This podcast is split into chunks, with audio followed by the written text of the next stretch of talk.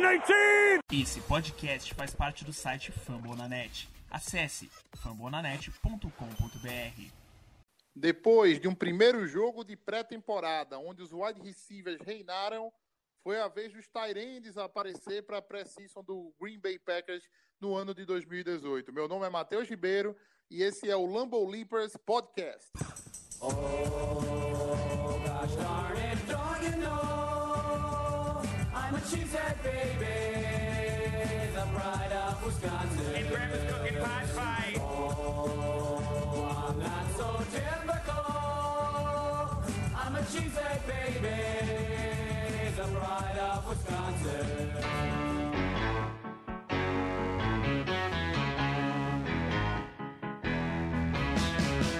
E hoje temos um convidado ilustre entre a gente aqui, ele que é do MVP Podcast pelo segundo ano, fazendo esse preview da temporada, falando sobre o Packers e sobre o Vikings. Ramiro. Salve galera, salve torcida não sangue roxo dessa vez.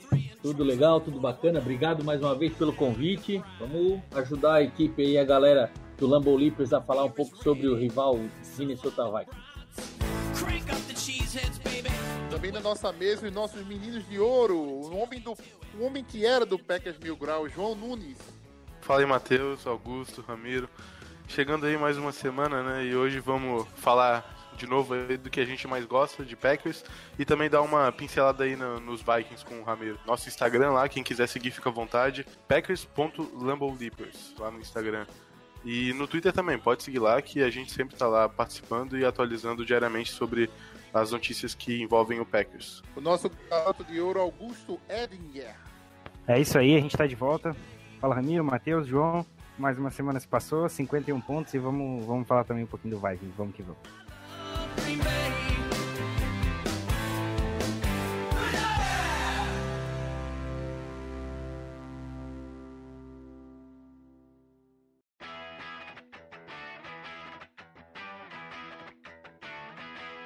Começando a falar sobre o Minnesota Vikings, a gente foi atrás de algumas perguntas que o pessoal fez pelo nosso Twitter, no arroba LamboLeapers.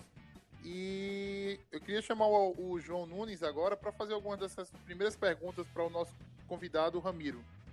Bom, vamos começar aí. Essa primeira pergunta, uh, ninguém mandou em si, agora é um pouco também acho que mais pessoal, acho que todo mundo deve ter perguntado isso, não aqui só vindo da gente, mas também lá no podcast do, do MVP lá no Fambonanet, que é o seguinte: como que vocês, Ramiro, enfim, vê a chegada do Kirk Cousins como esse novo comandante do ataque do Vikings. Agora o time tem aquela peça que faltava para desencantar de vez nos playoffs e chegar em busca do Lombardi para valer, para ganhar mesmo? Olha, pessoal, eu vou ser bem honesto com vocês. Vikings anunciou a chegada do Kirk Cousins. No começo eu fiquei com dois pés atrás, porque eu achava que o Ted Bridgewater voltando saudável, como a gente tem visto agora no, no Jets, ele teria cacife para levar o time para frente. Ele já mostrou isso na temporada de 2015, quando foi o quarterback titular dos Vikings. Só que era uma incerteza muito grande, porque ninguém sabia como é que ia estar o joelho dele e muito melhor do que qualquer outra equipe na NFL, os Vikings sabiam qual era a condição do, do Ted Bridgewater, se ele realmente estava 100% saudável e seguro para jogar, ou se ainda tinham resquícios de incerteza sobre o jogador. Pois bem, os Vikings fez aquela movimentação até um pouco estonteante, porque foi o primeiro contrato na NFL onde todo o valor é garantido para um jogador, e de início eu não gostei muito, eu fiquei surpreso, eu achei que podia ter investido um pouco mais no Ted Bridgewater. Mas, ouvindo uh, aquilo que a gente ouve dos comentaristas de Minnesota, lendo sobre as informações do training camp, cara, eu acho que o Vikings tem tudo para chegar ao tão sonhado Vince Lombardi esse ano. Não só porque o Kirk Cousins chegou na equipe. Sim, ele é uma peça importantíssima, só que muito principalmente por conta da manutenção do elenco dos Vikings em 2018. Praticamente nenhuma peça importante, nenhum titular do time saiu nessa temporada, com exceção do defensive tackle na parte defensiva, que saíram o Tom Johnson e o esqueci agora o nome do o Stephen, que foram para o Seahawks. Os Vikings ainda conseguiram trazer alguém melhor do que os dois para a posição, que foi o Sheldon Richardson. Então, a manutenção do elenco dos Vikings, aliado há uma estabilidade na posição de quarterback com o Kirk Cousins, faz sim os Vikings serem um grande favorito. Se vai ser o campeão, se vai conseguir chegar lá, aí a gente vai ter que ver ao longo da temporada. Mas é, em elenco, em papel, é, eu acredito dizer que essa é uma das melhores equipes que o Minnesota Vikings montou nos últimos 10, 15 anos. Cara, se você considerar a linha com Daniel Hunter, Linval Joseph, que é um, putz, é um monstro, velho, Linval Joseph, Sheldon Richardson e o Everson Griffin, na minha visão, eu acho que é a melhor linha defensiva da NFL. E com uma certa folga, tá? Não, não consigo lembrar nenhuma outra linha defensiva com, com tamanha, é, tamanha capacidade, tanto de ser bom contra, contra a corrida e ao mesmo tempo ter um pass rusher muito forte, ou com Griffin ou com Hunter mais aberto, e o Linval Joseph também, que, que, que geralmente engole muitos guardas. É, não vou ficar fazendo clubismo aqui, falando exacerbadamente sobre os Vikings. A hype de um torcedor dos Vikings está grande, porque faz muito tempo a gente espera uma equipe competitiva como a, os Vikings conseguiu montar para 2018. Só que, cara, vamos ver no campo, cara. No papel tá lindo, no papel tá maravilhoso. Os treinos a gente tem é, visto coisas boas, ouvido coisas boas sobre a equipe, mas eu quero ver isso em campo, cara. Até lá eu não vou ficar falando, fazendo falsas testemunhas aqui, dizendo que é o melhor time da NFL, não. Tem pouco tempo.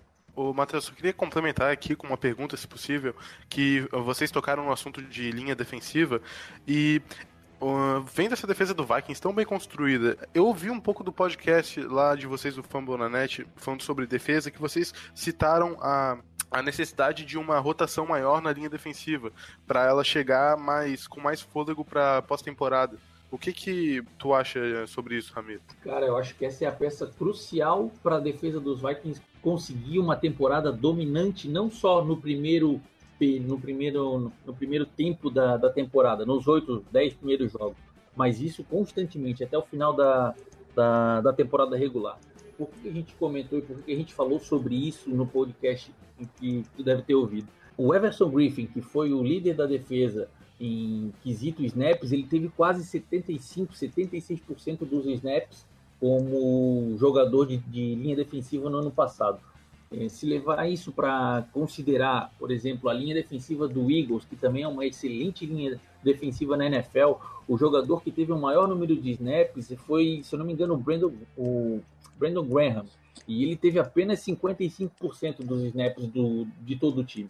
Então, chegar no final da temporada com aquele entusiasmo, com aquele ímpeto de jogador dominante, de forçar até o final do jogo as linhas ofensivas, é, eu acho que é a principal necessidade que o Mike Zimmer entendeu na temporada de 2017, porque analisando os números, é notório que o time dos Vikings decaiu de, de performance no finalzinho da, da, da temporada regular, e entendendo essa necessidade, entendendo esse problema, a filosofia do, do Mike Zimmer para 2018 é começar a rotacionar um pouco mais os jogadores. Tem jogadores como o Stephen Weatherly, como a Iferi Odenbo, que fez uma excelente partida na pré-temporada agora, com sete, sete tackles, dois sacks, dois quarterback hit. Então, entendendo essa necessidade e trazendo esses jogadores que até então não estavam sendo muito utilizados na linha defensiva, é peça-chave para que a equipe dos Vikings e o pass rush do, do, do Mike Zimmer continue funcionando em 2018 até o final da temporada. A gente comentou sobre isso, acho que no último podcast que a gente fez, Ramiro, não sei se tu tá lembrado, como em 2000 e na temporada 2016 o Vikings começou arrasador, né? E no final da temporada tava levando o jogo de um caminhão de jardas do Jordan Howard do, do Chicago Bears. É, esse ano parece ter sido muito menos, né? Assim, o Vikings conseguiu carregar uma boa forma na, na, na, na defesa, na linha defensiva, a, basicamente até o final da temporada, né? Assim, nos playoffs é que faltou, uh, faltou combinar com, com o, com o Philadelphia, né? Essa rotação que, que, que, assim, esse, esses números do Everson Griffin em comparação com o Brandon Graham, né, do Eagles, não está mais atrelado ao fato do Minnesota ter tido jogos mais pegados do que o Eagles, não? Será assim, vocês fizeram ah. essa comparação com outros pass rushers da, da liga para pra, pra ver, porque assim, eu lembro de vários jogos do Eagles que o jogo se resolvia no primeiro quarto. Oh, pode até ser que sim, tá, Matheus? Honestamente falando, cara, eu acho que tem muito mais da, do Mike Zimmer, do jeito dele de orquestrar a defesa do, do Minnesota Vikings, do que a própria rotação comparado com os outros jogadores da NFL. Lógico, se você tem um Von Miller na sua defesa, você quer deixar o cara jogando 100% da, da, dos snaps. É um jogador diferenciado. Um, um Khalil Mack, um, um Aaron Donald, enfim, N jogadores que, que fazem a grande diferença na, na equipe que, que participam. Você quer deixar o máximo possível o jogador em campo. Só que o próprio Everson Griffin, que a gente comentou, ele teve 78, 79% dos snaps, porque no finalzinho da temporada ele sofreu um, pro, um problema na, na, na, planta do pé dele. Então ele acabou tendo um número reduzido de snaps, muito porque o, a condição física do jogador já não aguentava mais. E forçar até o máximo o jogador não é o ideal para manter um nível de qualidade durante todos os jogos da NFL. Então, entendendo isso, eu acho que depois dessa, dessa surra que o Minnesota Vikings tomou contra o Eagles, ele entendeu que os jogadores chegavam até o final do tempo, até o final da temporada, com, com o mesmo nível de, de condição física de que tinham iniciado, porque eles não ficavam 100% do tempo em campo, ou pelo menos não ficavam a maioria do, dos snaps, 75%, 80% dos snaps em campo. É, havia uma rotação. Tanto que o Mike Zimmer já falou agora nessa semana que o principal foco da equipe vai ser voltar a trabalhar condicionamento físico. Ele já entendeu que no jogo contra o Jaguars, é, o condicionamento físico foi um dos problemas pelo qual a equipe não conseguiu constantemente pressionar o quarterback, o quarterback dos Jaguars. Por mais que tenham acontecido seis sacks no jogo, isso não foi muito por mérito da defesa, mas sim foi por um pouco de demérito do, do, do quarterback dos Jaguars, que o Kessler teve um, um certo tipo de problema em, em, manutenção dentro do pocket e mascarou um pouco essa, essa informação. Ele vai trabalhar bastante em cima disso, ele já entendeu que isso vai fazer diferença olhando o que aconteceu na temporada passada e provavelmente não vai ter tanto snap para Everson Griffin, tanto snap para Daniel Hunter, e para o resto da defesa, como a gente viu em 2017. A gente falou, tocou no papo Kirk Cousins, ele chegou, que, que não saiu. Você comentou da que, que não, não, não esperava, que, que ficou muito feliz no início, depois leu, viu que, que, era uma, que era realmente uma boa contratação, eu acho ele um bom quarterback. Eu queria perguntar assim, a linha ofensiva do, do, do time do Vikings já teve a primeira baixa nessa temporada, que foi o Nick Easton, que já jogou no, no 49ers em Baltimore e, tava, e está em Minnesota. Ele, ele teve uma lesão e ele ficará fora de toda a temporada. Eu queria saber se isso vai impactar tanto assim na, no, no consentimento da linha ofensiva e se a linha ofensiva ela é realmente um problema para o decorrer da temporada. Cara, uma opinião não só minha, mas eu acho que da maioria dos torcedores dos Vikings é a incógnita que é a linha ofensiva do Minnesota. É, olhando todos os grupos e não querendo ser prepotente, mas olhando todos os grupos do, da, do Minnesota Vikings, o que parece ser o elo mais fraco é o da linha ofensiva do time. Porque não só porque a, a linha ofensiva titular não é uma das melhores, não é um top 5, não tem um Bakhtiari, não tem um Bulaga como tem o Green Bay Packers, por exemplo, mas a linha ofensiva como um todo, ela sofreu muita mudança de 2016 para 2017, e os principais jogadores da linha de 2017, três apenas se mantêm no time o Nick Easton saiu por conta de lesão e o Joey Berger se aposentou nessa temporada. Então o time vai ter que fazer mais uma reformulação, novamente vai ter que trabalhar em cima das peças na linha ofensiva dos Vikings. O antigo offensive tackle Mike Ramirez foi de delegado como offensive guard esse ano, então já não é mais um titular na sua posição do ano passado. É uma, uma, uma constante as mudanças que estão acontecendo nessa linha. Sem contar, obviamente, com um, caso fatídico da, do falecimento de Tony Sparano, que foi o responsável pela linha, defensiva, pela linha ofensiva dos Vikings em 2017, por toda a mudança que aconteceu frente a esse grupo do, do Minnesota Vikings. Então chega no meio da, da, do training camp a mudança de técnicos, é, a renomeação do, do Clancy Baroni, que era técnico de Tyrants, para ajudar na linha ofensiva. Então essas mudanças inevitavelmente fazem diferença ainda mais enaltecem a grande dúvida que a torcida dos Vikings tem frente à linha ofensiva. O Pat Alflin, que é o nosso center titular, que foi rookie no ano passado, ainda continua na pup list, ainda não está treinando junto à equipe número um dos Vikings. É uma outra incerteza se a tempo ele vai conseguir desenvolver aquela química no, nos snaps com o Kirk Cousins para poder, de fato, ser o, o center que ele foi no ano passado. E aí a incerteza agora do left guard com a saída do Nick Easton, quem que vai assumir a bronca nessa posição? É o Tom Compton, né? Pelo menos é, por enquanto é o Tom Compton.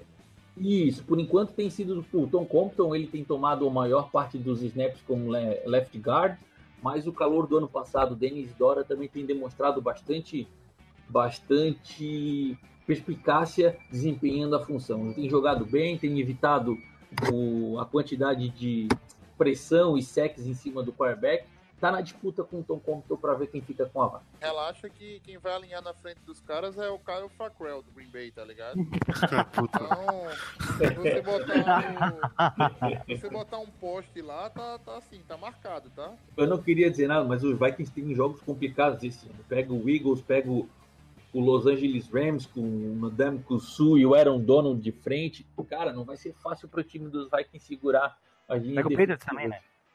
Pega o, desculpa? O Patriots. O Patriots lá em, lá em Foxborough e no inverno, porque o jogo vai ser, se não me engano, na 11 primeira ou décima semana. Vai ser frio, vai ser lá, cara, vai ser complicado pro Vikings, cara. O calendário tá, tá cabuloso. Não, mas o calendário para toda a NFC Norte tá muito cabuloso, né? É... A NFC Norte só... é a divisão mais difícil. Querendo ou não? Não, é. Eu, Briga eu pelas mais. Eu tô, eu tô achando que, assim, é, eu acho que talvez seja mais difícil num maior nível, entendeu? Não vou dizer assim, digamos assim, é a mais equilibrada, não. Tô dizendo assim que talvez seja a disputa de maior nível que você vai ter esse ano. Vai ser Minnesota, Detroit e Packers, entendeu? É, o Bears correndo por fora. É, a gente falou isso no último podcast, né? Com, com o. É, com o Paulo, né? Do, do, do Detroit. É, eu tinha uma, uma, outra. Um outro questionamento para ti, Ramiro, é o seguinte. É, a respeito do Dalvin Cook que é um cara que, assim, começou bem no ano passado, mas lesionou. Esse ano parece que ele novamente já tem uma lesão, uma lesãozinha que já tá atrapalhando ele nos treinos, entendeu? É, vale a pena pegar ele no meu fantasy? cara, sobre Dalvin Cook, ele voltou a treinar normalmente, já está fazendo os treinos e os drills junto com a equipe, 11 contra 11. Ele é o, o running back titular nos treinos junto com a equipe dos Vikings. Ele não foi, ele foi poupado nesse jogo contra o Jaguars, no meu ponto de vista, muito por conta do problema da linha ofensiva. O Mike Zimmer não quis expor ele à, forte defesa do, do Jacksonville Jaguars e já deve vir para a semana 3 no jogo contra o Seattle Seahawks como o running back número 1 um no depth. Ele já deve tomar uns snaps junto com o Kirk Cousins e com o restante da equipe dos Vikings como running back. É, muito se falou sobre a recuperação dele, porque parecido com o que a gente teve com Adrian Peterson em 2012, ele teve sua recuperação à, à, à frente do, do que se esperava. Ele conseguiu já ficar saudável antes mesmo do prazo que ele tinha. E tem gente falando que o cara tá tão bom quanto ele deixou a equipe em 2017. Então, a, a esperança e a hype em cima do jogador tá muito boa, cara. Não fico em cima do muro em dizer que vai voltar com força total para 2018, não. Ainda falando ali sobre o Dalvin Cook, ele jogou na temporada passada só quatro jogos, né? E segundo algumas estatísticas da ESPN, é, vocês ainda tiveram o sétimo melhor número correndo com a bola da liga. Tendo em vista esse desempenho que vocês já tiveram ano passado, basicamente com sem o Dalvin Cook, e para essa temporada, com um comandante novo do ataque e um, um jogo corrido mais sólido, é de se esperar que o Vikings ele tenha um ataque que possa colocar medo em qualquer defesa? Olha, cara, é, o grupo de recebedores do Vikings, este Diggs e Adam Thielen, são dois nomes já consolidados, digamos assim, na NFL. Não são unânimes, porém, nos dois últimos anos que jogaram junto com a franquia dos Vikings, demonstraram que são bons jogadores, que podem sim brigar de igual para igual com os melhores corners da, da liga. Adicionado ao Kyle Rudolph, que muita gente menospreza e considera ele bem underrated, mas é, de 2015 para cá Apenas o Rob Gronkowski tem mais touchdowns aéreos do que o Kyle Rudolph na NFL, cara. São 25 do Rob Gronkowski, 20 do, do, do Kyle Rudolph e aí 17, 16 e 15 para os demais Tyrants da liga. É, aliado a isso tudo, cara, a, a equipe dos Vikings tem um bom jogo corrido sim do Dalvin Cook. Por mais que ele não tenha participado de toda a temporada, é, deixou uma lacuna muito bem preenchida pelo, pela combinação do Jarek McKinnon, que era um canivete suíço saindo do backfield, recebendo passes, recebendo bola, e o The Train, que a gente chama lá em Minnesota, o Latavius Murray, que é força bruta, explosão física total, o cara para ganhar duas, três jardas, ele baixa a cabeça e vai para frente, não é à toa que anotou oito touchdowns e foi junto com o Stephon Diggs e com o Kyle Rudolph os jogadores com maior número de touchdowns na, na equipe dos Vikings. É, tem tudo para sim ser um grande time, tem tudo para sim ser um grande ataque, mas tudo vai depender do como a linha ofensiva dos Vikings vai se encaixar nesse ano, cara. O John DeFilippo, que é o novo técnico ofensivo, tomando o lugar do Pat Shermer, que saiu em 2017, ele vem trazendo pelo que a gente vê e ouve nos treinos, ele vem trazendo um pouco do ataque, da, dos moldes do ataque do, New, do Philadelphia Eagles. Ele, para quem não sabe, ele era o, o técnico de quarterbacks da, da equipe de Philadelphia no ano passado. Então ele tem envolvido bastante o jogo corrido, ele não tem usado só o, o, running back 1, mas ele também envolve o running back 2, o running back 3, que tem uma disputa bem bacana na, na equipe dos Vikings, o Rock Thomas, que jogou muito bem na, na primeira partida de pré-temporada, com Mike Boone, que jogou muito bem na segunda partida de pré-temporada. E não só isso, ele envolve bastante também os Tyrants. Não só para ajudar no jogo aéreo, recebendo bolas, mas para fazer aqueles bloqueios em zona, onde a linha ofensiva corre para uma das laterais para tentar abrir espaço para o running back num segundo nível e ganhar jardas extras. Essa combinação de wide receiver, tight end e running back não é o principal medo dos torcedores dos Vikings se o ataque vai funcionar ou não. Mas se a linha ofensiva vai conseguir dar tempo suficiente para o Kirk Cousins fazer os passes e ajudar o jogo corrido abrindo, abrindo os espaços que a gente conseguiu em 2017. Vocês estão muito bem de corner, né?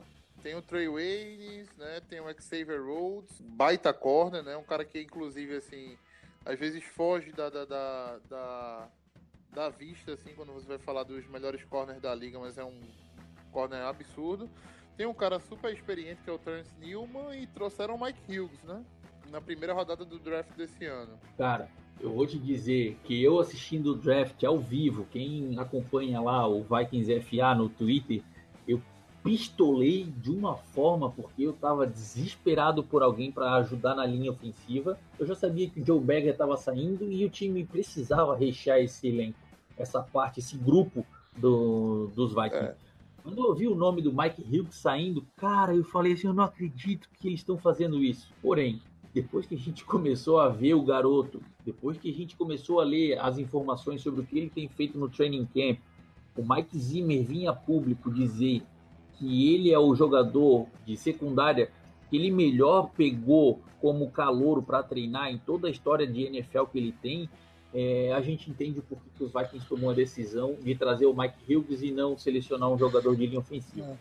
É. Ele caiu um pouquinho por conta do combine dele, né? O combine dele ele não foi ele não foi tão rápido, né? O, o, o Jair Alexander passou dele no passou à frente dele no, nas opções de escolha no combine, né? Por isso que ele caiu até, até, até o Minnesota. O Mike Hughes, ele não é aquele jogador de encher os olhos e fazer inúmeras estatísticas, interceptações, é, desvio de passe. A característica principal do Mike Hughes, na verdade, ele joga como um carrapato, cara. Pô, analisando as tapes do cara nesses, nesses dois joguinhos de, de pré-temporada que ele fez junto contra o Denver Broncos e contra o Jacksonville Jaguars, eu não estou falando de segundo time, tá? Ele tomou snaps como slot corner no primeiro time também. Cara, o bicho, ele uma marcação muito justa, muito em cima do, dos wide receivers.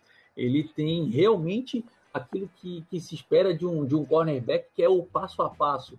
A, a direção, a mudança de, de quadril que ele faz para a retomada de um, de um passo errado, ou de repente o o, o wide receiver tentou fazer um, um drible, a, a, agilidade que ele tem para fazer a troca de direção do corpo dele, continuar acompanhando os jogadores, é o que tem mais chamado a atenção, não só do, do, dos repórteres que acompanham, mas do próprio Mike Zimmer para fazer essa, esse, essa declaração tão, tão forte, principalmente saindo do Mike Zimmer, que é, a gente, pelo menos em Minnesota, sabe que ele não dá mole para corner, geralmente Calouro não joga no primeiro ano, é sempre banco, e é o que tudo indica, ele está brigando de igual para igual para a posição de slot, de slot corner da equipe dos Vikings como titular, cara.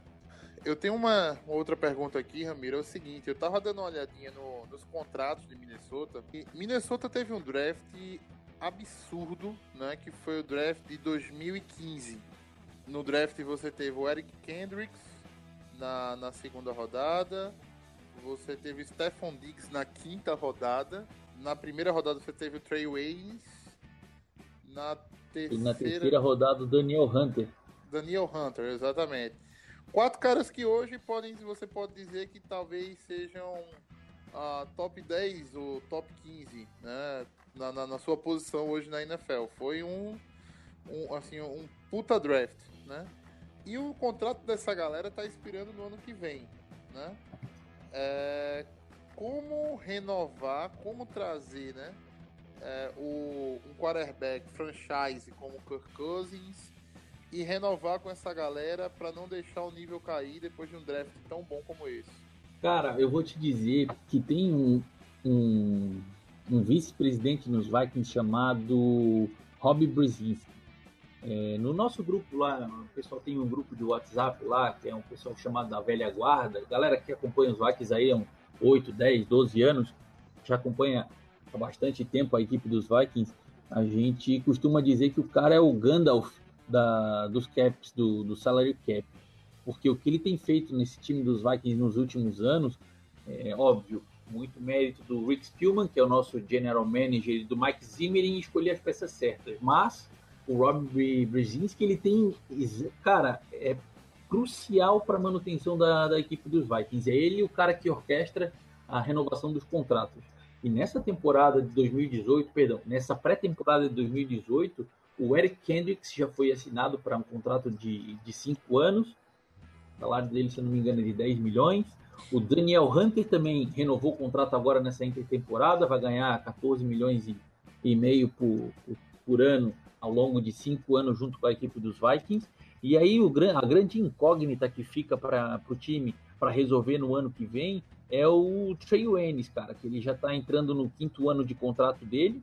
E aí a galera ainda não sabe. Perdão, esqueci o Stephon Diggs também renovou agora um contrato de 14 milhões, se eu não me engano, de, de média anual, para mais cinco anos também junto com os Vikings. E ficou a incógnita o, o, o que se fazer com o Trey Waynes opinião minha, Ramiro, talvez a chegada do Mike Hughes seja para suprir uma possível saída do Trey Waynes. É impossível, é impossível na NFL uma equipe conseguir renovar todos os seus jogadores jogando em alto nível, pagando um salário mais ou menos medíocre. Não existe salary cap que segure 53 jogadores com um salário bom. Então, a chegada do Mike Hughes pode ser dependendo do como ele desempenhar o papel dele, uma possível preparação da equipe para saída do Trey Waynes, porque, cara, já tem um contrato de mais de 60 milhões no, no Xavier Rhodes. Uma equipe com quarterback ganhando uh, salário de elite, 28 milhões. Um wide receiver ganhando salário de, de elite, que é o Stephon Diggs ganhando 14 milhões e pouco. Left tackle ganhando um salário razoável para a NFL, que é de 10, 11 ou 12 milhões, se eu não me engano, do Riley Reeve. Na defesa, Everson Griffith e Daniel Hunter ganhando um salário astronômico. O Linval Joseph, por mais que tenha um papel excepcional, ele não tem um dos maiores contratos, mas é um contrato pesado também. Eric Kendricks com renovação de 10 milhões agora. Anthony Barr deve ganhar também. Muito se espera que ainda nessa intertemporada renove é, o contrato do Anthony Barr. É.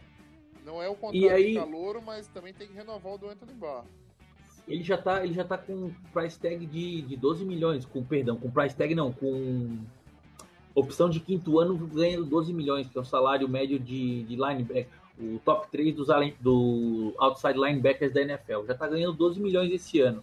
O Xavier Rhodes e o Harrison Smith também estão com contratos de cinco anos de extensão.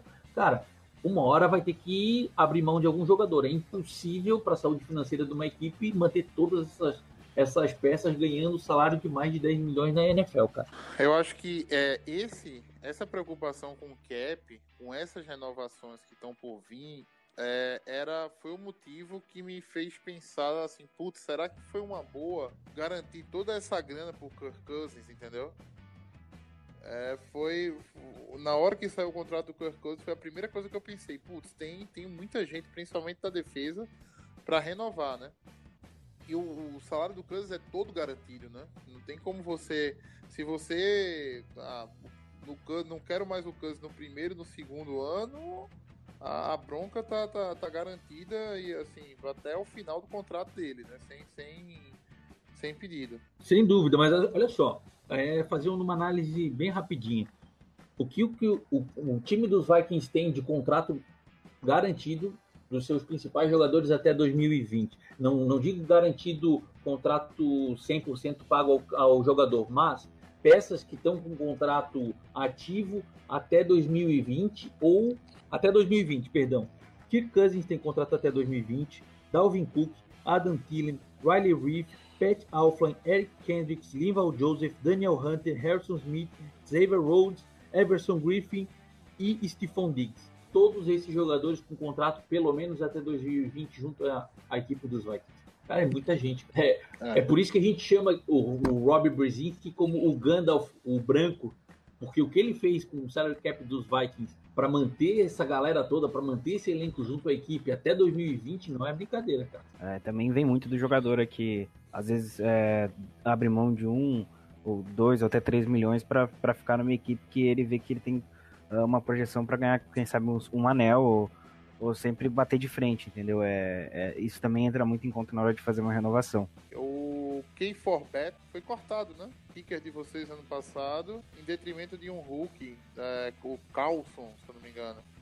É, é um movimento que até assim não é comum, tão comum assim na NFL, né? Até porque o Forbet foi bem ano passado. Então, cara, o K4Bet ele trouxe uma certa estabilidade para a equipe dos Vikings no momento que o time estava desesperado. Fatídica derrota do, do Vikings nos playoffs para o Seahawks acendeu um sinal de alerta bem grande por conta do, da posição de kicker. Não é à toa que o Blair Walsh teve uma disputa com, com o Kay Forbeth na, na, na, temporada subsequente e acabou saindo, sendo dispensado da equipe. Só que o Kay Forbeth ele teve um desempenho muito bom entre os field goals, porém um desempenho aquém do esperado para chutes de extra point, cara.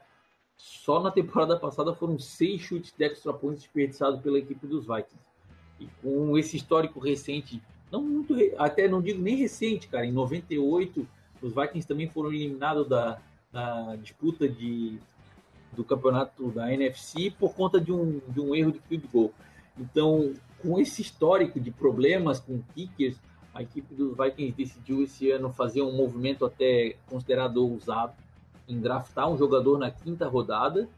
Para muitos isso já é ousado, mas não foi só trazer um jogador draftado na quinta rodada. Os Vikings fez um trade up, trocou uma escolha para aumentar a sua chance, para subir na posição do draft e trazer o jogador. É, cara, esse, essa disputa que estava acontecendo no training camp, ela foi mais para instigar o calor do que realmente uma disputa, cara já estava orquestrado faz... que ia ser trocado. Mesmo. É, quando se traz um jogador de quinta. O Carlson tinha sido draftado.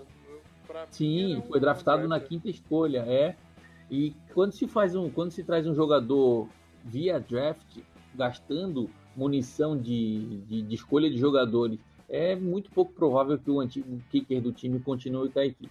Esse jogo contra o Denver Broncos, lá em, em Maio, Ohio, foi praticamente o atestado, a decisão final do Mike Zimmer quanto ao corte do Kay Forbeth e a manutenção do, do Daniel Carlson. É, muito se falou, pô, o Daniel Carlson ele tem uma perna muito poderosa, ele chuta muito forte, cara. Todos os chutes que ele lançava, ah, para quem não sabe, Ele é da, ele é, ele é nascido no estado de Denver. Eu não vou me lembrar agora exatamente qual é a cidade. E, na época que ele morava lá, ele chutava goal de 75 jardas por causa da altitude, cara. A perna dele é, é bem poderosa. E quando foi feito o jogo lá em Mile Ohio, o primeiro jogo da, da pré-temporada, os, os kickoffs do, do, do K4BF não chegavam nem na. A bola não passava da, da end zone, enquanto praticamente todos os chutes do K4BF sobrava com folga a bola passando da end zone. Acho que esse foi o, o principal motivo da, da manutenção do, do, do, Daniel Carson com a equipe e a dispensa do K4BF na, na tarde de hoje. Hoje que eu digo, terça segunda-feira que a gente está gravando. É mais ou menos algo parecido com o que o Green Bay fez para draftar o Panther, o J.K. Scott. É arrumar um problema que, que era crônico no time, porque, querendo ou não, a gente nunca teve um Panther sólido. Para quem tinha Mastey e Vogue nos últimos anos, J.K. Scott é, é tipo teu King. Não, é. E olha que é só pré-temporada, né? A gente tá. Não, sim. na hype do J.K. Scott. Bom, fechando essa parte aí do, dos Vikings no podcast, é, queria fazer uma pergunta para o Ramiro, né? Mais ou menos, o que esperar realmente dos Vikings é, sem, clubi, sem clubismo nessa temporada, analisando friamente. Não sei se é possível fazer isso pelo sentimento de torcedor, mas se o Ramiro acha também que alguns jogadores do Vikings individualmente acabam sendo um pouco subestimados, é, dando o exemplo de Harrison Smith, Xavier Rhodes, e o que ele almeja para os Vikings essa temporada. Ele já deu a palhinha que almeja o Super Bowl, mas eu gostaria que ele complementasse aí pra gente. Olha, João, vamos, vamos lá, destrinchar a pergunta como um todo. Cara, tentar ser não clubista aqui, mas é, no nosso podcast, lá onde o clubismo é liberado, é, eu fiz uma previsão ousada de 13 3, 13 vitórias e 3 derrotas. Porque, cara, por mais que o calendário dos Vikings esse ano seja extremamente difícil, a, a, gente falou agora há pouco, né? Não só dos Vikings, mas da própria NFC North, vai ser um calendário bem complicado, pegando o, o, o time da, o New England Patriots, os Vikings por ser campeão da NFC no ano passado, vai pegar o Eagles, vai pegar o Rams, são times que estão disputa direta aí por playoffs, quem sabe até chegar ao final de conferência de 2018, mas cara, 13 3 foi o meu palpite lá onde o clubismo é liberado, mas eu não ficaria surpreso em ver os Vikings em 12 4, 11 5, acho que são palpites bem plausíveis analisando o dos jogos que o time tem em 2018. Ah, quanto à a, a, defesa ser menosprezada, aos jogadores não terem tanta, tanta, tanta hype, assim, tanta gente discutindo sobre quem são os melhores jogadores e enaltecer o nome de Harrison Smith ou Xavier Rhodes, eu acho que isso é muito mais por conta do como a defesa do Minnesota Vikings joga do que pelo fato dos jogadores não serem é, não tem, não tem a sua devida consideração. O Mike Zimmer ele trabalha na sua defesa, onde cada jogador tem um papel a ser desempenhado. E no final das contas, a engrenagem ela tem um único objetivo: evitar pontos. Não vai ver um jogador anotando 12 interceptações na defesa do Minnesota Vikings. É muito pouco provável que se veja um jogador anotando 20 sacks na defesa do Minnesota Vikings um jogador anotando 150 tackles na defesa do Minnesota Vikings. Por quê? Porque a engrenagem que o Mike Zimmer montou nessa defesa do Minnesota, ela exige de cada jogador, cada um faça a sua devida função e se sacrifique, digamos assim, na sua estatística pessoal para que a defesa como um todo tenha sucesso. Às vezes o, o Xavier Rhodes ele poderia fazer uma, uma cobertura melhor em determinada área do campo e se sobressair desviando mais passes ou fazendo interceptações.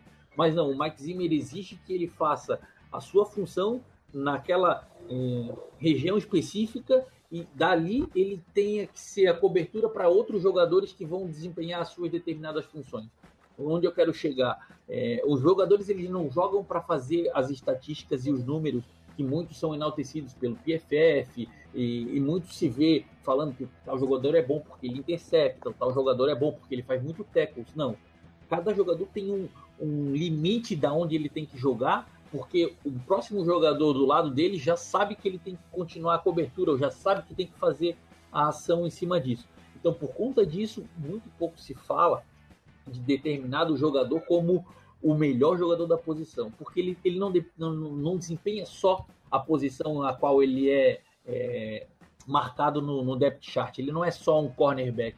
O próprio, o próprio Harrison Smith ele atua em praticamente cinco posições dentro do campo, como free safety, como strong safety, como linebacker, outside linebacker, middle linebacker e ainda ajuda na auxilia na, nas blitz que o Mike Zimmer manda. Então, ele, ele sacrifica um pouco as estatísticas dele para fazer fazer funcionar a, a engrenagem que é a defesa do, do Mike Zimmer. Por isso que eu acho que é tão pouco falado em determinados jogadores, mas, cara, para quem torce para os Vikings e há bastante tempo acompanha o time, eu sou muito mais de jogadores quietinhos no seu canto, não tão enaltecidos e funcionando numa engrenagem perfeita, não perfeita, mas uma engrenagem muito bem montada chamada defesa do Mike Zimmer, do que ver aqueles jogadores do passado, cada um tentando fazer o seu e a defesa ser uma bagunça só. Ramiro, a gente quer, em nome do, do Olympus Podcast, queria agradecer a tua disponibilidade. O convite foi bem em cima da hora. É, a gente está com esse segundo podcast falando sobre o, os times da NFC Norte, né? Nossos na, adversários diretos na disputa pelo título da divisão. É sempre um prazer, cara, ter você aqui no podcast com a gente. Fica o convite para a gente fazer um, um preview da, da, do jogo, do primeiro jogo entre Packers e Minnesota, já na, na depois da semana 1, né? Um preview para semana 2. É, já fica o convite se você quiser aparecer aqui novamente para a gente falar sobre, sobre o jogo, já com um, um jogo jogado, né?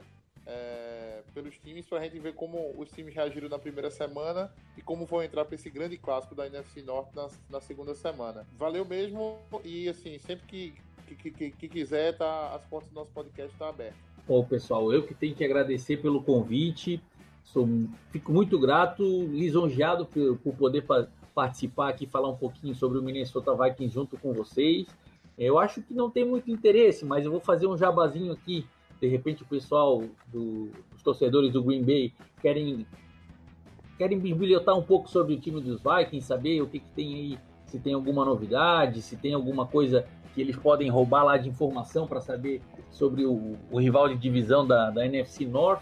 É, o pessoal pode me encontrar lá no Twitter e no Instagram com o perfil arroba Minnesota, é, perdão, arroba VikingsFA underline e no site também www.vikingsfa.com.br. Bom, notícias, informações, tudo em português. O pessoal lá quiser tirar alguma novidade, alguma dúvida sobre uh, o, o adversário da divisão aí, fiquem à vontade, cara. Mais uma vez, obrigado a todo mundo que me escutou aqui, que me aguentou aqui no, no, no Lambo Leapers e um abraço a todos. Obrigado.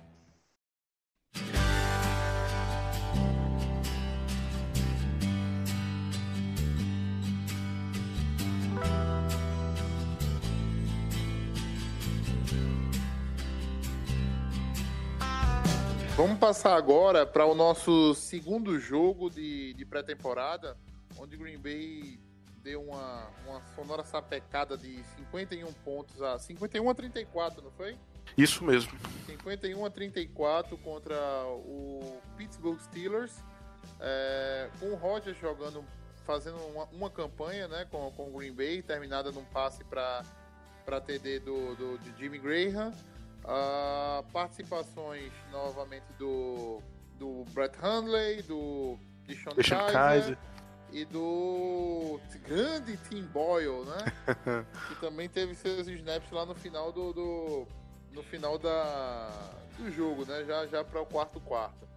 É, rapidamente pra gente não assim começar o bate-bola da gente aqui, Guto e João, né? Destaque quem garante começar com aquela garantia perguntinha básica.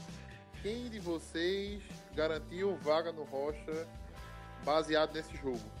Olha, Matheus, eu vou te falar que nessa partida eu tenho muita convicção de um cara que vai sim fazer o roster e eu não vou apelar igual o Guto apelou no último podcast pro J.K. O Guto Scott. foi um bandido no último podcast, né? eu, vou, eu vou utilizar a minha lógica aqui, que eu vou falar, acho que do cara que defensivamente mais se destacou nessa partida, que foi o Red Gilbert. O Red Gilbert, ele, a gente já destacou ele no último podcast, que ele é um cara que já tá nesse elenco do Packers faz umas três temporadas, mas ele só tá tendo realmente a oportunidade de se mostrar nesse, nessa pré-temporada agora de 2018. Na primeira partida contra os Titans ele já, já jogou bem, só que nessa partida ele conseguiu jogar melhor ainda, tendo números muito bons assim pra gente poder destacar sobre ele, né? Ele teve dois sacks e meio, na partida. E olha que curioso, o, o, o Packers teve três sacks nessa partida e ele teve dois sacks e meio. Quem fez o meio sack foi o Kyle Fackrell, aquele jogador que o Matheus ama, né? Você viu, você viu o lance?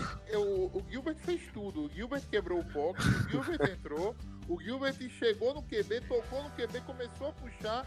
Quando puxou o QB, que o QB assim não teve como sair dele, assim, meio que deu uma desvencilhada, de desequilibrando, entendeu? Quem tava na frente dele? Isso aí. Ele só anotou a estatística. Depois do snap, né? É. Não, e continuando ali sobre o Ed Gilbert, ele teve, além dos dois sacks e meio, a gente também pode destacar que a necessidade dele no elenco não vai só pro, pro lado estatística da, da coisa. A gente pode ver que o Packers tem uma, uma carência devido a lesões no, em parte de outside linebackers, né? Temos Clay Matthews, Nick Perry, e esses dois aí já são caras bem bem, é, principalmente o Perry, que inclusive hoje saiu da pop list, né? São caras que tem, sempre são perseguidos por lesões. Então o Red Gilbert, até por profundidade de elenco realmente necessária, é um cara que tem muito a agregar se continuar com essas atuações no roster do Packers. Não vai fazer o roster. O cara que não vai fazer o roster? Cara, vendo, analisando por esse jogo, eu acho que o Demetri Goodson, que a gente tava até comentando no off aqui, né? Betson. É, Betson. Tá mais pra Betson do que pra Goodson. Mas, cornerback, né? Já tem três anos de temporada no Packers e, como o Matheus falou no off, três anos de lesão basicamente. E o Demetri, Goodson, ele teve uma jogada contra o wide receiver do Steelers, Hulk, o Washington, me, esque me esqueci do primeiro nome dele, James, James. Washington. James Isso, Washington. James Washington. Muito bom jogador. É, foi um passe, agora eu não me lembro se foi do Mason Rudolph ou do do outro quarterback do Steelers, que eu não me lembro agora, mas foi um passe em profundidade onde, onde o Washington ele é, comeu na jogada o Goodson. E nem só por isso, mas é um cara que realmente, devido às lesões, acaba, sabe, a, a gente, é os caras que ficam perdidos no elenco, assim, sabe? E para mim, analisando por esse jogo, não teve outro jogador que eu falo, ah, esse não vai fazer o elenco além do Goodson. Foi um cara que não teve uma boa partida, literalmente. Não só ele, mas também outros, uns caras da defesa, uns safeties, mas Daí, em questão, já vai entrar em outras coisas, mas para ser objetivo, Demetri Goodson. Eu vou puxar, eu vou puxar outro cara da defesa. Eu acho que o nosso grupo de, line, de, de linebackers está ganhando qualificação e isso é muito bom para o decorrer da temporada. O João já falou do, do, do, Gilbert e a nossa escolha de terceira rodada eu acho que tem tudo para ser é, um, uma cara, um jogador principal nesse, nesse time na, nessa, no decorrer dessa temporada, que é o Warren Burks. Ele anotou um, um sec em cima do quarterback do, do time do, do Steelers, eu não lembro agora se era o Mason Rudolph, eu tenho quase certeza que era o Mason Rudolph, se não era o Mason Rudolph, era o outro quarterback, o terceiro quarterback. Mas ele fez uma leitura. Eu não me lembro se ele anotou sec, cara. Ele anotou. Eu não sei se foi ele ou se foi o Gilbert. Ah, foi o Gilbert. Acho que o Gilbert teve dois sacks e meio e o outro foi o do Fackrell, que teve meio sec. Tá, mas o Fackrell a gente não. A gente, a gente ignora. A gente liga. Mas enfim, o, o Aaron Books ele, ele, ele jogou muito bem. Eu acho que ele, ele consegue fazer uma leitura muito boa, principalmente dando passe. Ele, ele, ele, é um cara que complementa muito bem o miolo de linha ali. Eu, eu, eu gostei muito da, da, primeira aparição dele, que ele deu seis tackles no primeiro jogo de pré-temporada. E, e, nessa, nessa segundo, nesse segundo jogo ele continuou no mesmo, na mesma pegada. É, é um cara muito. É, é, um cara que tu vê que, por mais que ele seja novato, ele já tem meio que um senso de liderança ali dentro do, da, daquele grupo ali. Assim, o cara chegou agora, ele tá, tá, se adaptando, mas é um cara que eu acho que pode ajudar muito, muito nossa linha na, no decorrer dessa temporada. Já virando do lado da moeda, a gente tava na caravana pra coroa, é, eu acho que quem não vai fechar o roster Eu, eu não sei, mas eu, eu tenho assim, ó. É, a decisão mais difícil do Packers vai ser qual wide receiver cortar. Porque você tem quatro wide receivers que é, tem, assim, ó, muito de, de ter um futuro bom na NFL. Três, no caso, né? Porque o Cameron é um pouquinho mais velho. Mas o Jamon Moore, o Equanimus e o, e o Scantling. E, e se você pegar esses quatro, infelizmente, hoje eu acho que vai sobrar pro Jake Kummerow por ele ter um por ele ter um tempo a mais de NFL. É, não que ele venha apresentando é, um não que ele venha tendo mais apresentações, muito pelo contrário, ele tá fazendo um training camp muito bom. Ele fez um jogo número um muito bom e o jogo número dois dele foi melhor que o jogo número um. Só que infelizmente eu acho que por mais que o Jamon Moore ele seja o que está mais atrás dos, dos quatro, é, eu acho que na, na hora de, de, escolher, uma coisa que vai pesar vai ser a idade. E Jake Kummerow, ele não é nenhum novato, se eu não estiver errado, ele já tem 26 ou 27 anos. Eu vou ficar devendo cara, a idade. Cara, eu já não concordaria contigo nessa parte, porque eu acho que a gente vendo o Jake Kummerow e as atuações dele, é, não só na, na, nessas partidas mais no training camp, mas os destaques que o próprio Aaron Rodgers vem fazendo por ele, de confiança, um cara que se tu jogar bola, ele pega, ele consegue atuar em passes contestados com defensive backs, ele é um cara que eu acho que faz o roster sim, cara. Porque, assim, além de que teve no último jogo 114 jardas, um touchdown, ele consegue criar a separação, entendeu? E ele é um cara que tem mãos seguras, ao meu ver. E eh, ele, eh, naquele touchdown né, que teve no, no último, na última partida contra os Steelers de 80 jardas, que foi um passe de Sean Kaiser, e depois da recepção ele fez o dibre no, no uhum. safety do, do Steelers e correu para endzone. Ele jogou muito esse jogo. Eu acho que, é, infelizmente, se tiver que sobrar, eu, eu, eu, eu, eu gostaria muito de ver ele jogando na temporada regular. Acho que ele tem, um, tem muita. As mãos dele são muito boas, ele sabe trabalhar muito bem principalmente na hora de, de fazer o spin move.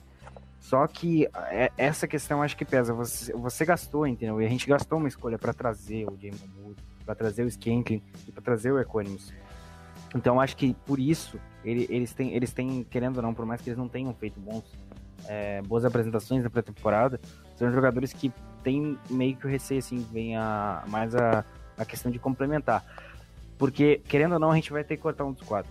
Isso Mas... é mas assim, eu não vejo necessidade, porque tu tem o Davante Adams como wide 1, o Cobb 2, daí depois tu tem, se for analisar por, por, É, o, é, o Jerônimo Ellison a gente pode considerar como 3, daí tu vai ter a briga ali entre o, o se for analisar os números de pré-temporada, entre o Marquis Aldez Scantling e o Jay Cameron, e depois a gente tem o Economos, que pode vir trabalhando bem no slot, e depois, quem que a gente pode cortar? O Yancey?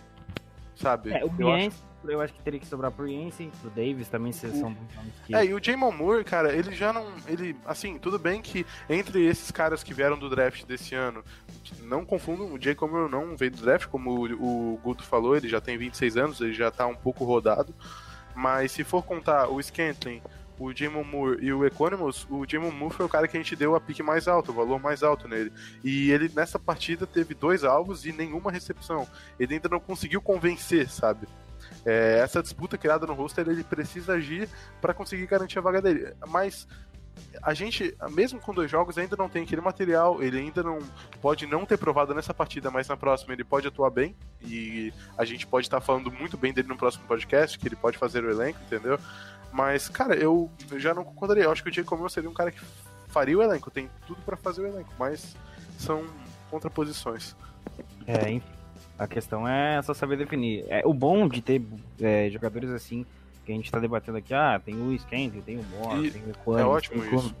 É ótimo a gente ter excelentes opções uh, ah, para eventuais jogadas, para jogadas que, que, talvez a defesa adversária não esteja prevendo e utilizar essas opções. Então, é, é, é aquilo que a gente fala, quanto mais qualidade, melhor. É, e até por causa que uma parcela da torcida que não é muito alerta ao time, é, acaba pensando que com a saída do Jordan Nelson, ferrou, entendeu? Que não tem mais ninguém, que o Packers perdeu o wide receiver de confiança do Rodgers e Exatamente. que não vai ter, sabe, não vai ter mais aquele, nossa, aquele cara que a gente pode confiar. Mas na verdade não, a gente vem com um desenvolvimento muito bom do Davante Adams, duas partidas que quando ele tocou na bola, ele criou jogadas, é um playmaker, entendeu? É, tudo bem, pré-temporada, mas a gente pode destacar ele. É, daí a gente tem o Randall Cobb, que não sabemos se É vai que a questão de destacar o. o Rogers é que é tipo assim, é chovendo molhado. o cara foi 2 É. de 4, 35 jardas, um touchdown, 119 de rating. Basicamente isso.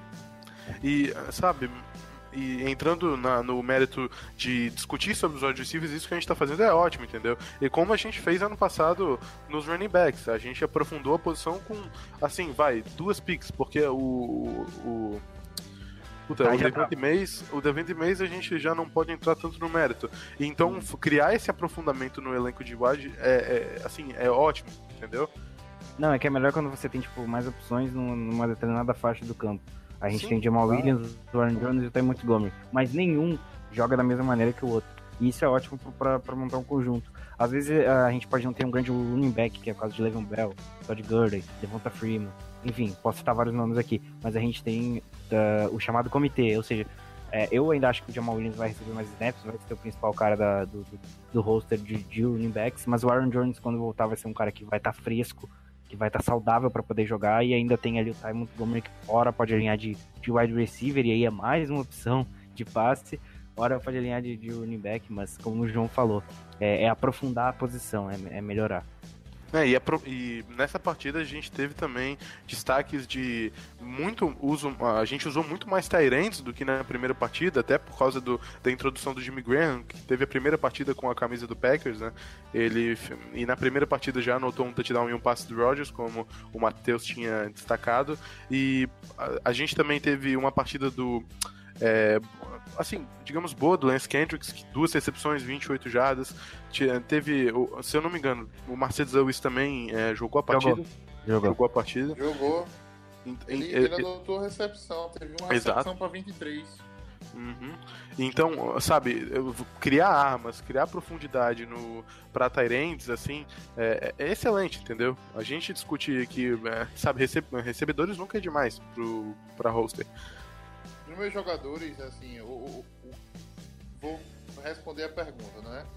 Ah, o jogador pra mim que vai fazer o roster depois desse jogo pra mim, assim, tá, pra mim ficou muito claro que é o Deshaun Kaiser, tá? Pra mim, ele Kaiser. vai fazer o roster. É, se havia alguma dúvida, se o Packers ia manter dois ou três, eu não sei, mas eu depois desse jogo eu tenho quase certeza que ele vai fazer o roster. Ele teve 142 de rating, tá? 149 jardas é, lançadas, dois, dois touchdowns. é, e mostrou uma segurança no pocket que eu não tinha visto no primeiro jogo. É, ele soube trabalhar mais a bola. Não entrou. É, exatamente. Sobre o talento, entendeu? Assim, talento por talento entre ele e o Handley, ele é mais talentoso do que o Handley. Isso eu não tenho mais nenhuma dúvida. Ah, quem é o backup ide- ideal para o Rogers? Né? É um cara que é o melhor quarterback ou é o cara que faz o ataque rodar melhor sem o Rogers, no lugar do Rogers? Isso é uma discussão que a comissão técnica de Green Bay tem que avaliar. Porque talvez o ataque rode melhor na mão do Handley, que já tem uma certa experiência com o time, né? Sim, quatro mas, anos, né? Mas questão de talento, do que eu vi desse jogo e vim observando, e assim, e o, o que você vê de mecânica do jogador, tudinho, pra mim o Kaiser é mais quarterback do que o Handler. Não à toa teve uma hype muito maior no seu draft do que o próprio do que o Handler, que só foi draftado lá na quinta rodada. É, o cara pra mim que não vai fazer o não vai fazer o draft O roster. é, o roster, perdão. É, um cara que não vai fazer o roster, bem, bem, bem, bem complicado, assim. Eu, eu não, eu, não, eu não tô conseguindo. Eu vou, eu vou numa coisa óbvia, tá? É, quem não vai fazer Ó, o roster. ó, depois falou de mim, depois falou de mim que eu, que eu cravei o Jake Scott semana passada. Ó, ó, fiquem atentos. Você- Cara, você acerta. O, o cara que vai fazer o rosto é muito mais fácil você acertar. né? Eu podia dizer Aaron Rodgers aqui, né? Ia tá. Lá- É, ia tá, mais, ia tá fácil de, de, de- de matar. Eu ainda tô olhando aqui pro roster. e Tá Você acha que o Aaron Rodgers faz o roster mesmo? Não, claro. é. Não, eu, tô- não, eu tô olhando aqui, tá difícil, cara. Mas eu vou ser. Tá, já que vocês reclamaram tanto, eu vou ser um pouquinho. Um pouco mais ousado, tá? Na questão do roster. Eu vou te dar uma opção boa, hein? Byron Bell. É o pior é que ele vai fazer o roster. Saiu o Deep Chart hoje e ele saiu como right guard. Tá, gente, É. é, o podcast acaba por aqui, a temporada também acaba por aqui. Boa noite a todos. É isso. É, não, é sério, a gente não tem linha ofensiva. Eu não tô brincando, não. Saiu hoje o Deep Chart. É que o McRae, eu acho que o McRae teve uma lesão séria. Eu acho que o McRae teve uma lesão um pouquinho mais pesada porque ele sentiu no meio do jogo na semana passada e ele teve até tempo médico em campo e pá. Não, mas assim, ele tá listado como guarda titular, tá? E eu acho que como guarda, ele tem muito. Talvez ele. É, ele possa ser muito mais eficiente do que como tackle. Ele não tem jeito nenhum de tackle, tá? E inclusive saiu hoje um, um- um resultado dos drills 1 a 1 do Packers, né? Ele não perdeu nenhum, tá? Se eu não me engano, foi 7-0 ele na, no- nos drills de pass rush. Ninguém. A grande merda, né, também, né? Um pass rush do Packers passar por, por alguém é uma coisa que acontece uma vez a cada jogo, né? Né? Basicamente. Né? Então ele ganhou, ele ganhou de 7 a 0 na, na- nesse drill aí. É, o Fackrell teve a segunda vitória nesse drill dele em 3 anos de Packers. Uau! É, o- Mostrando evolução. É, eu vi, eu vi gente falando assim, caralho, velho, mandem, joguem fora esse jogador que perdeu pra ele. Um deles foi o Bakhtiari, tá? Eu, eu acho que o Bakhtiari, o Bakhtiari tava com sono, velho, alguma coisa assim, sei lá. Tava sem vontade nenhuma de fazer o drill e, e falou, vai, passa, vai. É, vamos, É. vamos jogar fora o Bakhtiari, sim, vamos. Sobre o jogo, e o jogador que eu acho que não vai fazer o host, eu vou, eu vou, eu vou, eu vou, eu vou arriscar, velho. Pra mim, quem não vai fazer o host é o Jamon Bull, tá? É, eu, eu só complementando o que tu falou. Saiu, o Zé Cruz tweetou. É um tweet bem assim. é, nesse momento, é, a disputa pro wide receiver tá muito grande aqui, mas eu acho que seria meio que loucura é, dropar o Jamon Moore, né? Eu acho que é, há uma possibilidade muito grande dele não fazer o roster mesmo. Só que eu acho que ele seria rebaixado pro Practice Squad. Uma opinião minha. É, não tem essa história de rebaixar pro practice squad, tá? O que é que acontece nesse caso? O Packers dropa o Jamon Moore, tá? E os times da NFL têm até. é, tem um dia, se eu não me engano, são 12 horas, para ir atrás dele se quiser colocar ele como um dos 53, tá? Passado esse, é, passado esse tempo, no dia 2 de setembro, os times podem assinar com os jogadores pro practice squad. Então não tem como rebaixar ele, não, tá? É, simplesmente é soltar ele, se alguém quiser vai pegar. Se, se alguém não quis, se ele, ninguém quiser ele, ele volta pro practice squad do Packers, se ele quiser assinar com o practice squad do Packers também. Então agora faz mais sentido o tweet dele, mas mesmo assim, é, tal- talvez assim, ele não tenha feito tanto nesses jogos, mas é, tal- pode ser é, da gente perder uma- um jogador que lá na frente explode uma outra franquia, né? E isso é muito comum de acontecer. Mas nesse momento, por mais que o Jamon Moore seja muito talentoso, ele ainda não mostrou que veio. Acho que o jogo da semana que vem é crucial para saber se ele fica ou se ele sai. É, ele foi targeteado duas vezes e assim, foram dois passos para pegar a bola, né? E ele não pegou. Né? Além disso, no outro jogo também teve alguns drops dele. Ele tá, tá numa situação bem, bem, bem complicada. Hoje no Deep Chart saiu e atrás, de- atrás do Cobb, né? Assim como, como slot receiver, apareceu como segunda opção o Coleman? Trevor Davis. Não, o Trevor Davis. Ai, meu Deus. É, assim, é mesmo o Trevor Davis não tendo. é, não, não tendo dado as caras ainda na, nesse ano, mas apareceu lá como o segundo slot receiver do Packers. É, isso me deixa bem preocupado, tá ligado? Eu não, eu não queria perder um talento como como Kumerow, entendeu? Como parece ser o, o Valdez Scantling, tá? É, como pode ser também o Sant Brown pra manter o, assim, um Panther return. Mais do mesmo.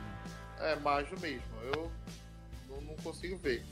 Falando um pouquinho do jogo, é, eu fiquei bem enojada com aquele, draw, aquele drive que o Steelers correu de um lado ao outro do campo.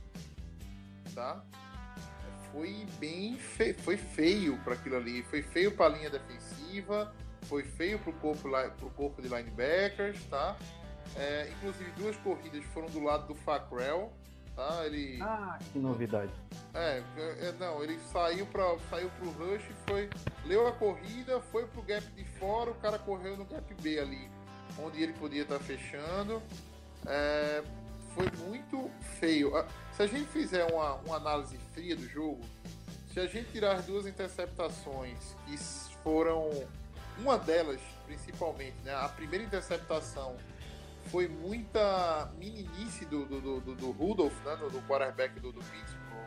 E tirando o touchdown do Rogers, que você considera, não tem como considerar o touchdown dele se o Big Ben também não teve a chance de, de anotar um, um touchdown pro Pittsburgh, né? Você tirar 14 pontos do, do, do, placar, o jogo terminou 34 a 37, né?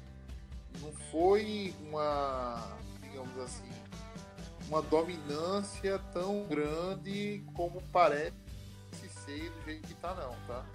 Não, e o, vamos, assim, só para falar a verdade mesmo, vamos falar que placar em jogo de pré-temporada não pode ser levado muito em consideração. A gente pode se empolgar, a gente pode acabar criando as ilusões na nossa cabeça, mas o que a gente tem que analisar mesmo são as situações é, individuais. táticas e individuais do jogo sabe? Por exemplo, o Matheus ali falou da jogada que ele não gostou sobre o, a defesa do Packers, e no meu, no meu ponto, eu destaco uma jogada que foi uma. A gente parou em quarta descida.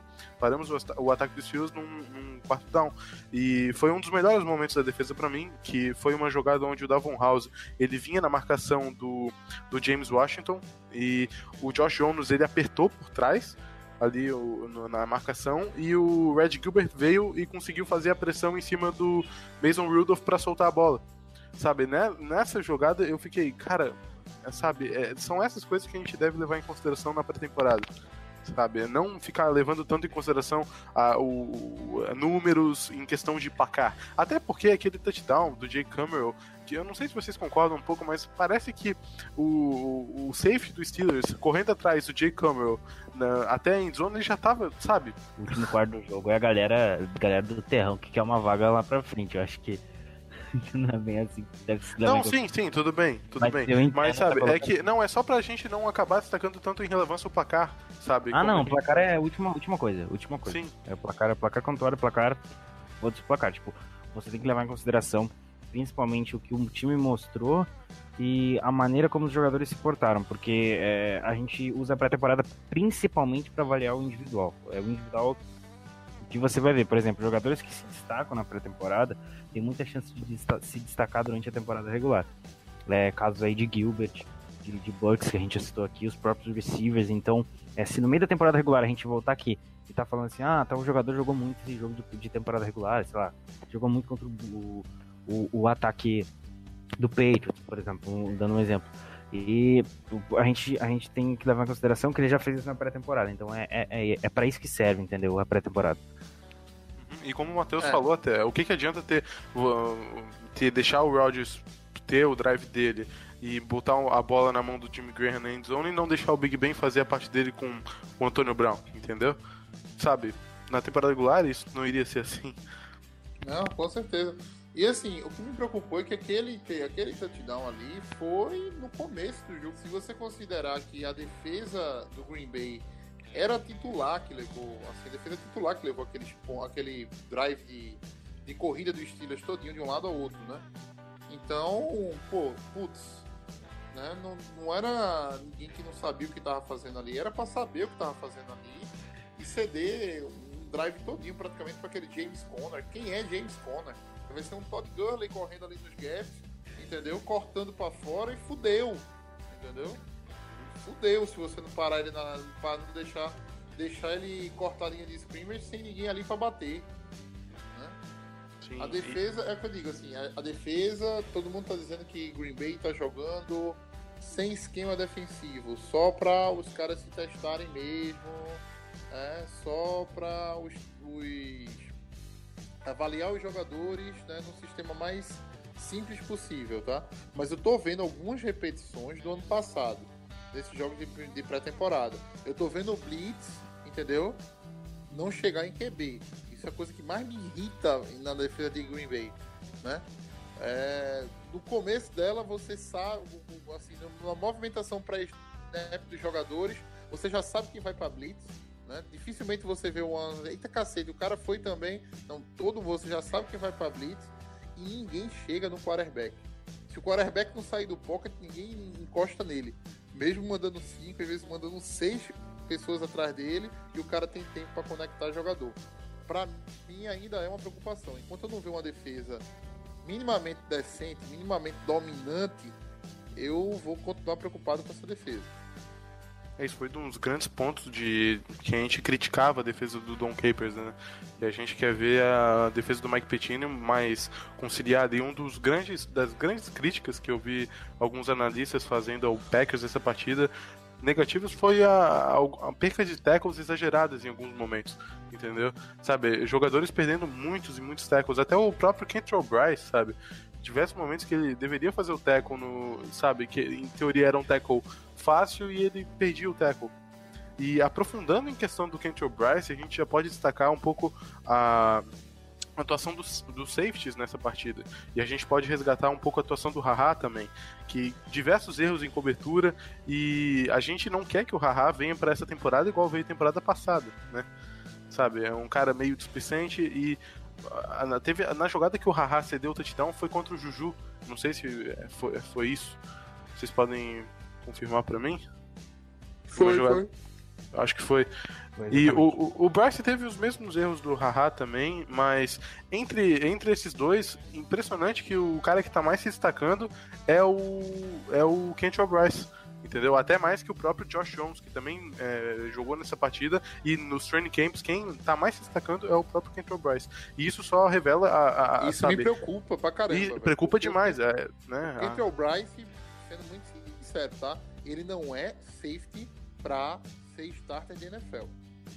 Não, não, entraram, entraram na hype dele porque ele deu umas duas pancadas no, no, no, ano passado, entendeu? Mas ele é um cara que tem uma cobertura horrorosa, é um cara que tem uma técnica de tackle, entendeu? Bem questionável. Eu acho o Bryce, o Bryce não é titular para ser titular, não é jogador para ser titular da secundária do Packers. Pelo que eu tenho, pelo que eu tenho em mente, será o Haha e o Josh Jones. Uh, até, não, até... O mas o Guto, quem tá, os caras estão destacando demais na, na pré-temporada que o, o, o Kentrell Bryce vem fazendo uma, uma, um training camp melhor que o Josh Jones. É, mas o... assim, ó, em termos de talento, em termos do que pode render em campo, eu acho que o Josh Jones é infinitamente melhor que o Bryce. Ah, sim, eu acho que até o Bryce alinhando de linebacker, é, alinhando até mais, mais pelo meio ali, que eu já vi ele fazendo, já vi ele fazendo essa função, principalmente a comentários em training camp, é, o Bryce fazendo essa função ou até você recuando o Beagle, como, como comentei, para fazer uma função um pouco mais, mais na secundária, uh, não, não tanto ali como, como um linebacker, mas para uma secundária, eu acho que você é, ganha mais do que propriamente colocar o, o, Bryce. Eu acho que o Bryce ele não é um cara que para ser titular nessa secundária. É, eu, eu aposto minhas fichas totais no Josh Jones, ele, ele tem muito talento, foi nossa escolha de segundo round na temporada passada. É, e assim, ou, ou, é ele ou, ou a gente joga para Deus. E só falando em secundária, hoje saiu um rumor de que provavelmente o Packers tenha dado um, uma piscada. Tem, alertou aqui, ó, é, no George, no George é louca, que já jogou em Cincinnati, safety, que tá, tá, pode ser um jogador é, que possa. É Jamius vai louca, não? É, é, eu acho que é isso. É, eu chamo de, eu chamo de louca mesmo. É, uai, é, eu só, só lembro do, do, do Rômulo Mendonça, né? Ai louca! Mas assim, é um jogador que possa vir, possa, possa aparecer, e você, a gente que tem esse, esse problema, acho que ele é um jogador. É mais barato, ele é mais barato que o Eric Reed. Bem provavelmente, esteja bem mais eu em conta. Eu acho que a gente precisa de jogadores cascudos ali naquela secundária.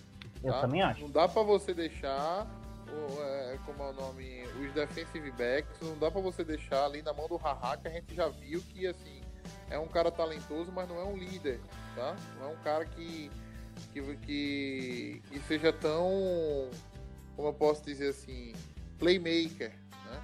Eu, a gente precisa de um cara cascudo ali para rotação, a gente precisa de um cara cascudo ali para que o time tenha, como é o nome, mais segurança na secundária. É, Não, você e... olha e você veja o nome assim. Bom, a gente tem Josh Jones e haha, mas pô, tem o Eric Reed, por exemplo, que é um nome, né?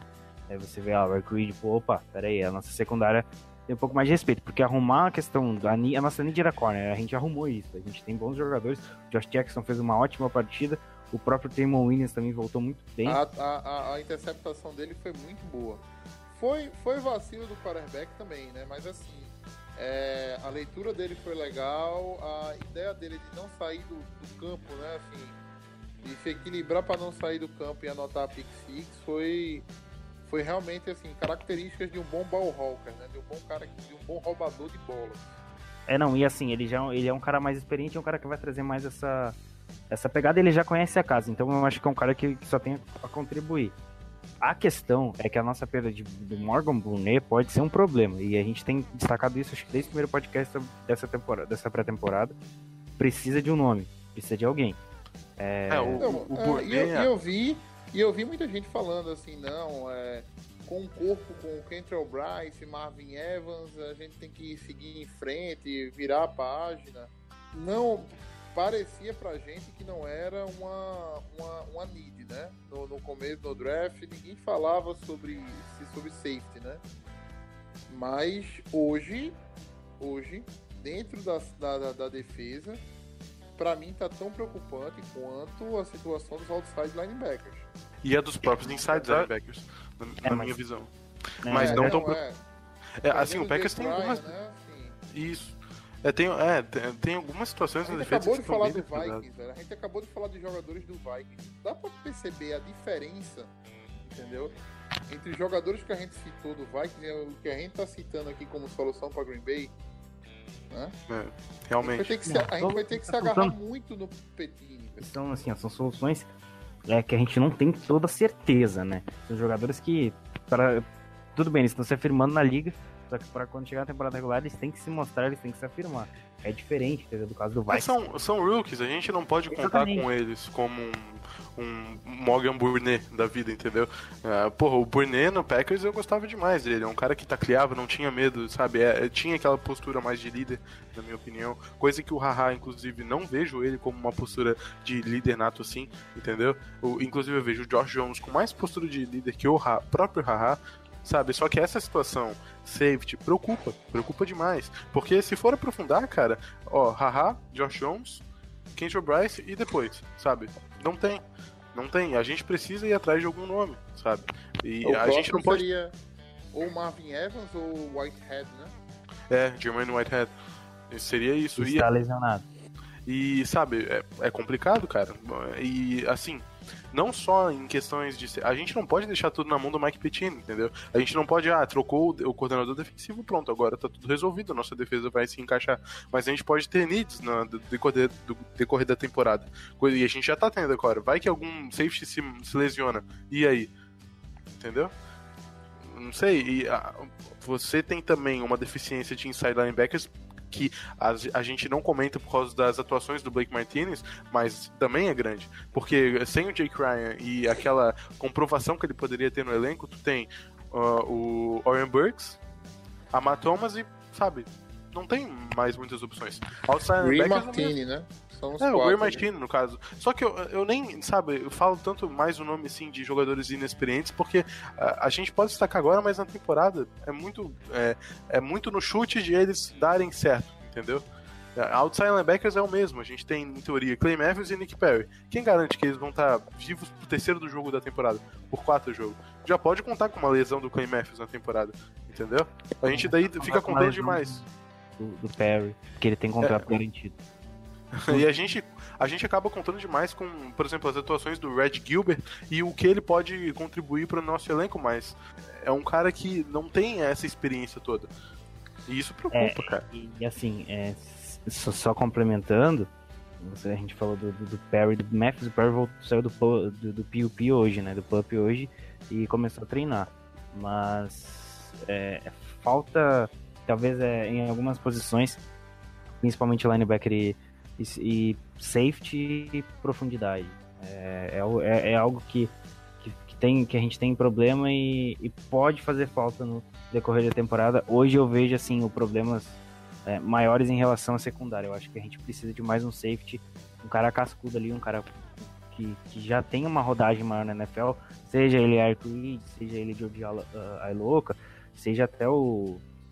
Enfim, Eu acho que, Não, gente... e, o que, e o que a gente vê na linha defensiva do Packers e nos corners, a gente não vê no resto. Porque na linha defensiva a gente tem Mike Daniels, Kenny Clark, Mo Wilkerson, um Montrevis Adams em pura evolução. A gente teve uma partida do Kenny Clark, Kenny Clark boa né, contra os Steelers, sabe, dando muito trabalho para a linha ofensiva. A gente tem uma rotação que pode ser muito interessante nessa, nessa DL, não só para o, o atual, mas para o futuro, entendeu? E nos corners, a, a, mesma, a mesma situação. Josh Jackson se destacando nessa pré-temporada.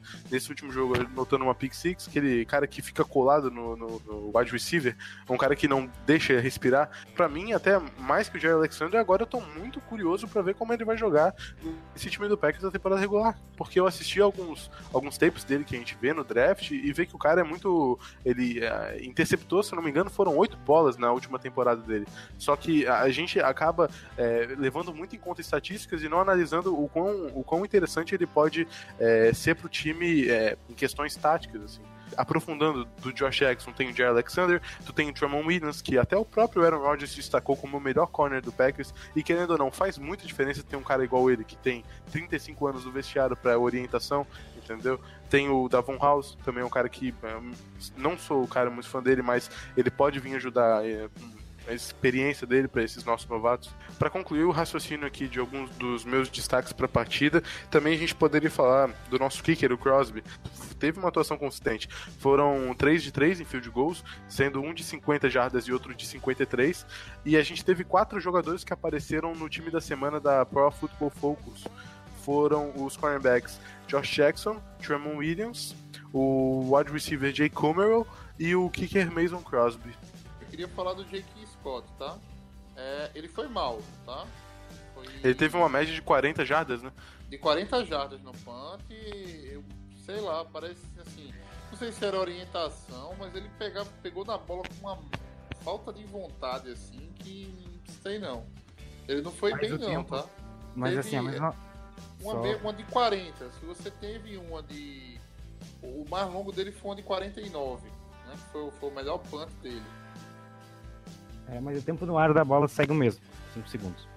Pelo menos Não. isso. ok, né? Assim, foi bom, mas. Putz, é, é espaço, né, velho? Pra você, pra você botar essa bola lá do outro lado. Teve, teve uma dele que ele tava no meio do campo, ela saiu na linha de 30, tá ligado? Basicamente. Eu falei, porra, que, que punt horroroso. Mas assim, vai muito da, da, da questão do Hulk também, né? Eu acho que é, foi só um mau jogo dele. Né? Eu não acredito que ele vai repetir uma situação dessa, não. Bloqueio do. do Jamal, Jamal Williams. Sim, vi. E viu a diferença do bloqueio dele pro Montgomery? Vi, vi, Pronto. vi isso daí, sim. Isso é o que faz o Jamal Williams ser o titular do Green Bay. né? Eu acho que aquele, aquele, aquele vídeo ali foi, foi chave. Varou um cidadão na linha, o Jamal Williams tirou o cara que jogou o cara quase na, na endzone de Green Bay. Então, então seguro que foi o, o- o bloqueio, né?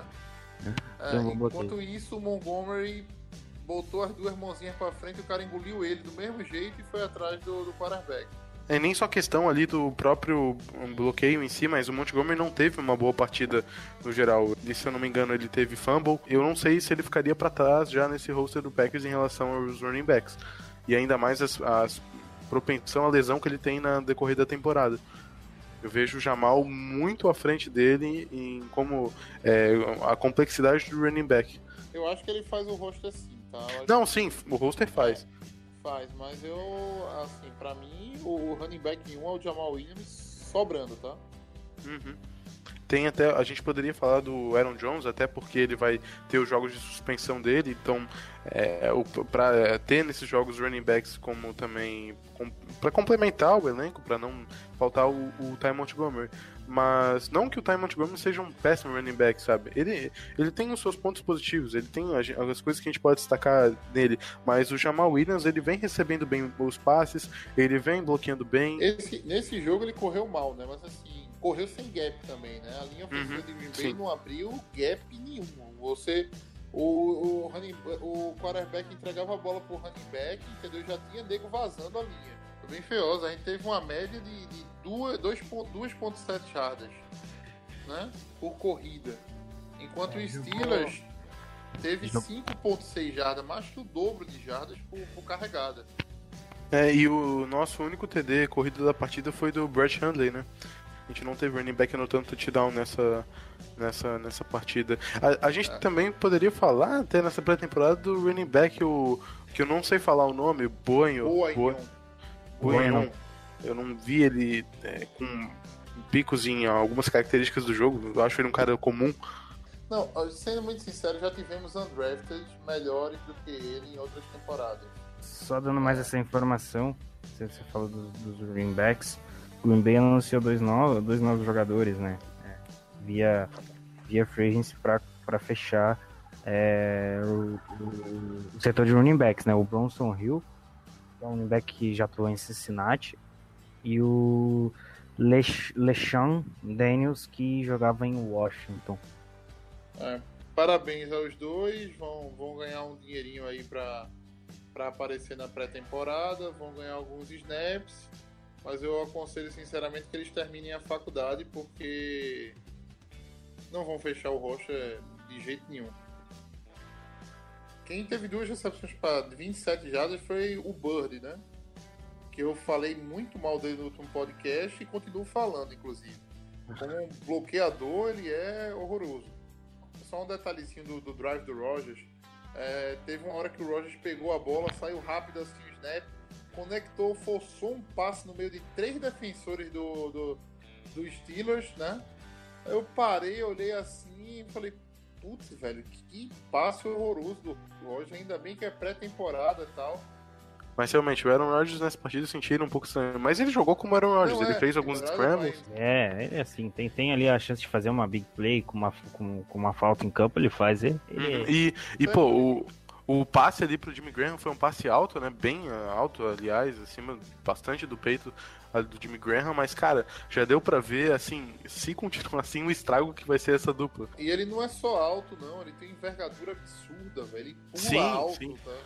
Ele vai lá no céu para catar a bola se necessário. É, só complementando aqui, essa sexta-feira a gente enfrenta o Oakland Raiders em Oakland pelo terceiro jogo da pré-temporada. E depois a gente vai enfrentar o Kansas City Chiefs uh, para fechar essa pré-temporada, o último jogo, quinta-feira, dia 30 e sexta-feira, dia 24, os últimos dois jogos de pré-temporada aí antes de começar a bagaça para valer. É, esse jogo contra o Raiders vai ser 11h30 da noite, né? Só os guerreiros vão estar tá, vão tá online para ver esse jogo aí.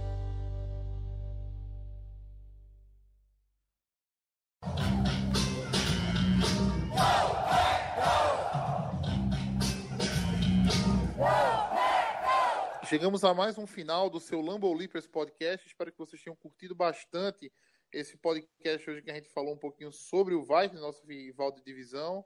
Esses detalhes que a gente trouxe a mais para você a respeito desse jogo de precisão contra os Steelers. E passar a palavra agora para os meninos para que eles se despeçam de vocês e mandem as mensagens finais.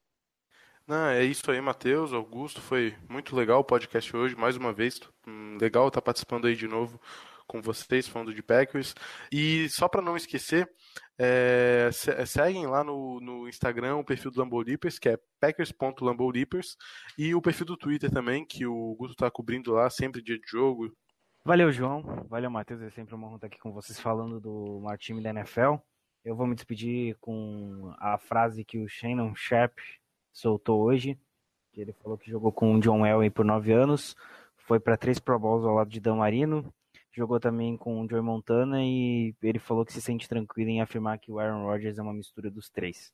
Para quem não sabe, o Shannon Sharper é um dos maiores Tyrants da, da história. É isso. E go, pack, go. É isso aí, pessoal. Já, a gente encerra por aqui esse, esse podcast. É, como os meninos disseram, sigam a gente nas redes sociais. Próximo podcast, a gente vai fazer, vai dar uma paradinha nessa, nessa análise da NFC Norte Vamos entrar no nosso roster prediction. Sim, a gente vai fazer uma previsão aqui mais ou menos de quem vão ser os 53 jogadores que vão compor o roster do Packers nesse início de, de temporada. É, deixando para falar do Chicago Bears na próxima semana já com, como um preview da primeira rodada que é contra eles ah, lá em no Lambeau Field, né, em, lá mesmo em Green Bay. É isso, pessoal. Um abraço a todos, fiquem com Deus e Go Pack Go!